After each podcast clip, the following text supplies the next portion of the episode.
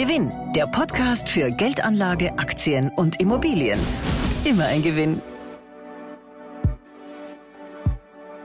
Willkommen zum Gewinn-Podcast. Mein Name ist Karina Jahn und ich leite die Online-Redaktion beim Gewinn. Die Bundesregierung hat im Mai ein zeitlich befristetes Entlastungspaket für Berufspendler geschnürt.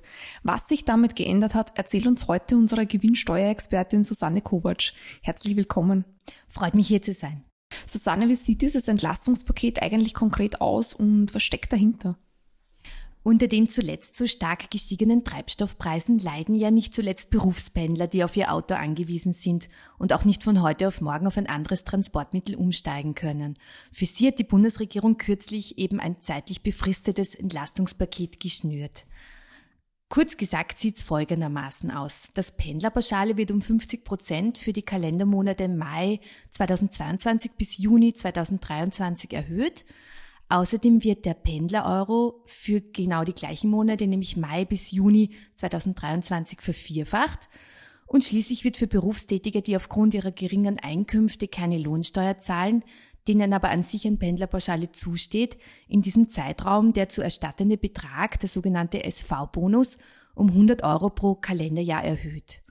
Ähm, übrigens, um die Entlastung den Arbeitnehmern möglichst schnell zukommen zu lassen, wurden die Arbeitgeber verpflichtet, die höheren Werte so bald wie möglich, spätestens aber bis 31.08. dieses Jahres mittels Aufrollung in der Lohnverrechnung zu berücksichtigen. Und weil wir vorab kurz darüber gesprochen haben, es heißt tatsächlich das Pendlerpauschale und nicht die? Ja, das ist so. Unsere Ohren haben sich an die Pauschale äh, gewöhnt. Das kommt aus, glaube ich, in erster Linie aus dem deutschen Sprachraum. Das österreichische Wörterbuch lässt beide Versionen, das und die zu. Aber im Finanzbereich, der Fiskus, im Gesetz etc. wird ausschließlich von das Pauschale, das Pendlerpauschale gesprochen und deswegen halten wir uns heute dran. Wer es nicht aushält, denkt sich bitte die dazu, aber es ist korrekt. Und wer hat Anspruch auf ein Pendlerpauschale? Erst einmal kurz zu den Grundlagen. Grundsätzlich sind die Fahrtkosten für den Arbeitsweg bei allen Arbeitnehmern mit dem Verkehrsabsetzbetrag von 400 Euro schon abgegolten, der bei der Lohnabrechnung auch automatisch berücksichtigt wird. Bei Einkommen bis 12.200 Euro jährlich übrigens beträgt der Verkehrsabsetzbetrag etwas mehr, nämlich 690 Euro jährlich. Zusätzlich können aber Arbeitnehmer unter bestimmten Voraussetzungen auch das kleine oder das große Pendlerpauschale geltend machen ähm, und auch den sogenannten Pendler-Euro. Dabei kommt es auf die Entfernung des Wohnorts zur Arbeit und auf die verfügbaren Verkehrsmittel an. Das kleine Pendlerpauschale steht jenen zu, bei denen der Arbeitsplatz mindestens 20 Kilometer von der Wohnung entfernt liegt und die Benutzung eines öffentlichen Verkehrsmittels auf zumindest dem halben Arbeitsweg möglich und zumutbar ist. Entscheidend ist die schnellste Verbindung mit dem öffentlichen Verkehrsmittel und eine optimale Kombination mit dem Individualverkehr, also zum Beispiel dieses Park and Ride.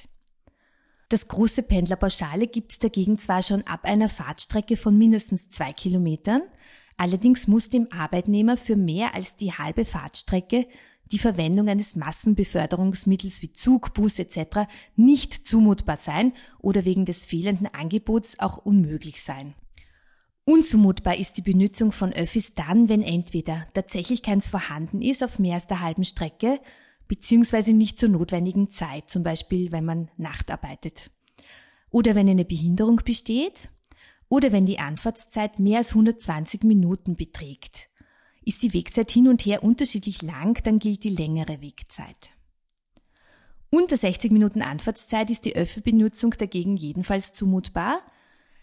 Liegt die Wegzeit dagegen zwischen 60 und 120 Minuten, wird es etwas komplizierter. Hier wird dann eine entfernungsabhängige Höchstdauer festgestellt.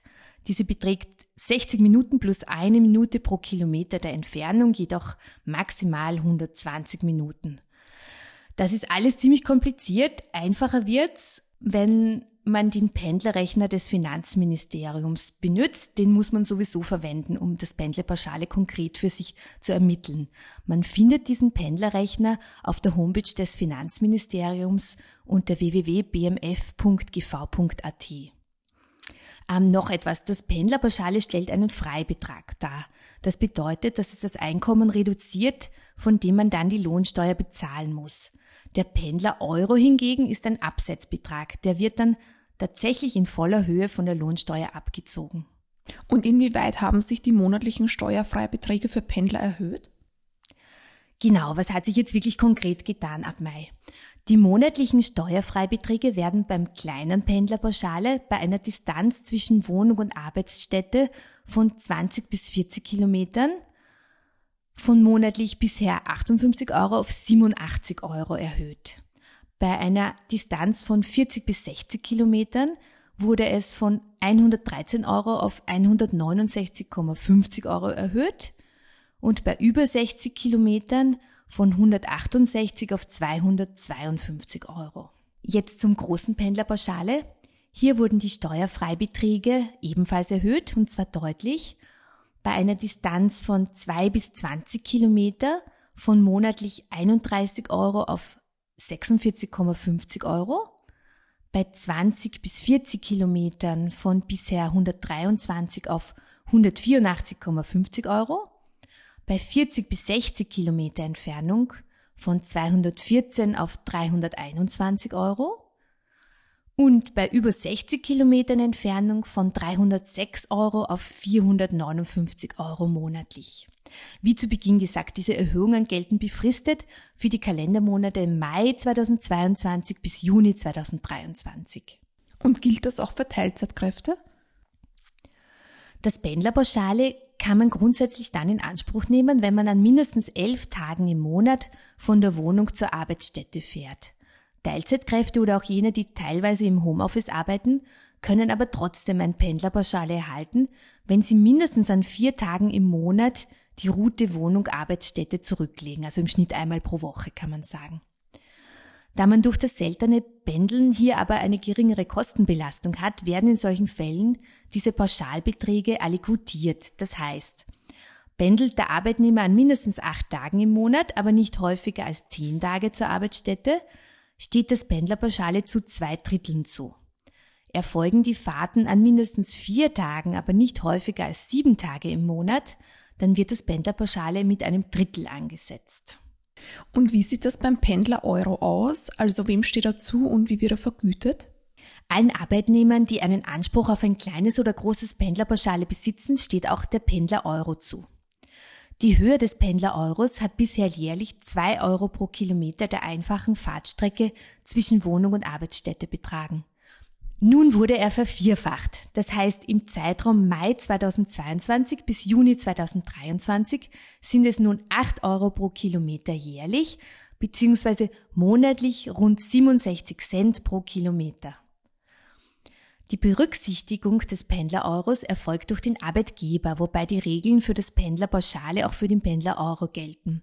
Das betrifft insbesondere die Allikotierung für Teilzeitkräfte, die nur an einem oder zwei Tagen in der Woche pendeln. Und was, wenn ich ein Dienstfahrzeug habe oder wenn ich nicht mit dem Auto, sondern mit dem Rad bzw. E-Rad pendle? Stellt der Arbeitgeber ein Dienstfahrzeug zur Verfügung, das auch privat genützt werden kann, es liegt also ein Sachbezug vor, dann gibt's kein Pendlerpauschale und keinen Pendler-Euro. Was aber vielleicht weniger bekannt ist, um in den Genuss des Pendlerpauschales zu kommen, muss man nicht immer Auto fahren. Denn das Pendlerpauschale steht auch dann zu, wenn der Weg zur Arbeit mit dem Fahrrad oder dem Elektrofahrrad zurückgelegt wird. Seit 2021 ist es übrigens auch gar nicht schädlich, wenn der Arbeitgeber dieses Fahrrad zur Verfügung stellt. Also auch sportlich sein kann sich auszahlen. Und wie passt das Pendlerpauschale mit dem Jobticket zusammen, das mir mein Arbeitgeber bezahlt? Kann ich da womöglich doppelt profitieren?